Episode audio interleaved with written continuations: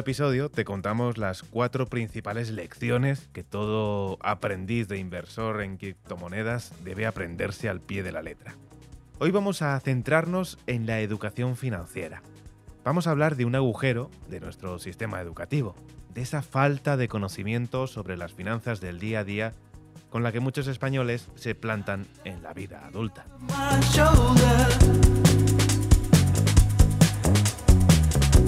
Eso genera que en nuestro país se sigan cometiendo muchos errores, errores muy comunes. Hoy en Finanzas para Millennials hablamos de educación financiera.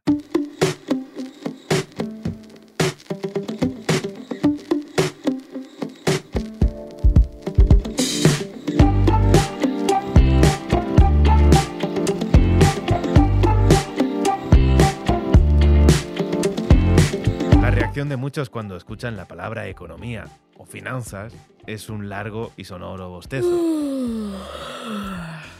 En España, estos temas causan una gran indiferencia. No hay cultura financiera. ¿Y qué mejor ejemplo para motivarnos a aprender que el de Javier Arizmendi? Seguro que te suena. Ha vestido las camisetas del Atlético de Madrid, del Racing de Santander, del Deport de La Coruña, del Zaragoza o del Getafe también la roja. Un día decidió colgar las botas y convertirse en gestor de patrimonio. Financieramente, España desgraciadamente es un país con poca, con poca cultura a nivel general, a nivel general quiero decir.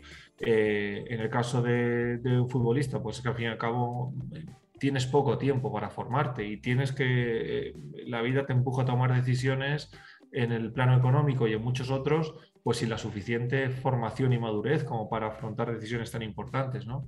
Entonces, bueno, es que es una cuestión de no tener tiempo material para eh, enfrentarte a una decisión de inversión o de financiación. Eh, porque no, no, has tenido tiempo, ¿no? Tu carrera empieza eh, muy joven, te, te, sumes en una dinámica de entrenamiento, partido, viaje, y bueno, quedándote tiempo, porque es verdad que tienes tiempo, tu cabeza quizá no está preparada para, para formarte en, algo a lo mejor pues, que puede resultar complejo.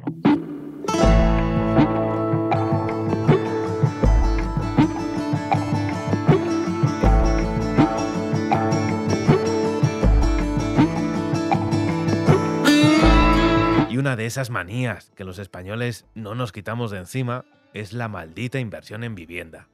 De hecho, la compraventa de inmuebles se ha disparado durante este último año 2021 después de que muchos hayan comenzado a valorar mucho más la vida en casa después del confinamiento. Ese mercado, el ladrillo, que parece aportar mucha seguridad, pero hay vida más allá. Tenemos un sesgo en España muy importante hacia el ladrillo eh, histórico, ¿no? Eh, bueno, pues preferimos, yo creo, eh, nuestro subconsciente prefiere lo tangible, lo que ves, ¿no? Pues eso, tener esos ladrillos, esas ventanas. Pero bueno, al fin y al cabo todo lo que tiene un precio se valora, ¿no? Y, las viviendas sufren fluctuaciones. Lo único que no vemos cada día cómo valora, cómo fluctúa el precio medio del metro cuadrado en el barrio de Salamanca, en el barrio de Chamberí, en cualquier otro distrito. Pero bueno, eh, y los mercados financieros pues sí lo hacen, ¿no? Si son volátiles, si, tienen, si te dan un, valor cada día. Y eso lejos de ser o, o, percibirse como una ventaja, oye, yo sé en cada momento cuánto vale mi inversión, muchas veces genera ese pánico y esa euforia, esos dos bueno, pues estados de ánimo en el inversor que le hacen tomar decisiones en el caso no racionales.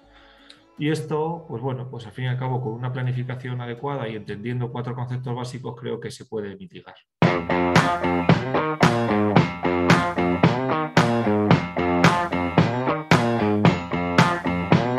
Y aunque nunca es tarde para empezar a aprender o a educarse en finanzas, conviene empezar cuanto antes.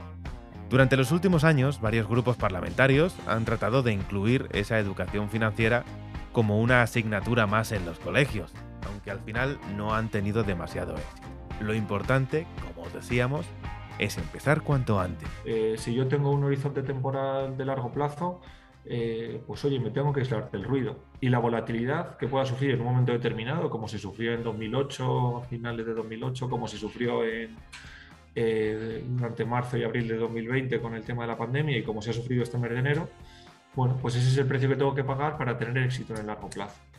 y al fin y al cabo los mercados financieros se, sofistican cada vez más, con lo cual eh, un inversor minorista, un inversor que tampoco tenga una inversión muy grande, puede acceder a, mercados globales e invertir en, infinidad de, tipos de activos. Con lo cual yo te diría que el factor más determinante es eh, la edad y ponerse a invertir cuanto antes y aprovecharse de ese interés compuesto eh, que, generan la reinversión de intereses.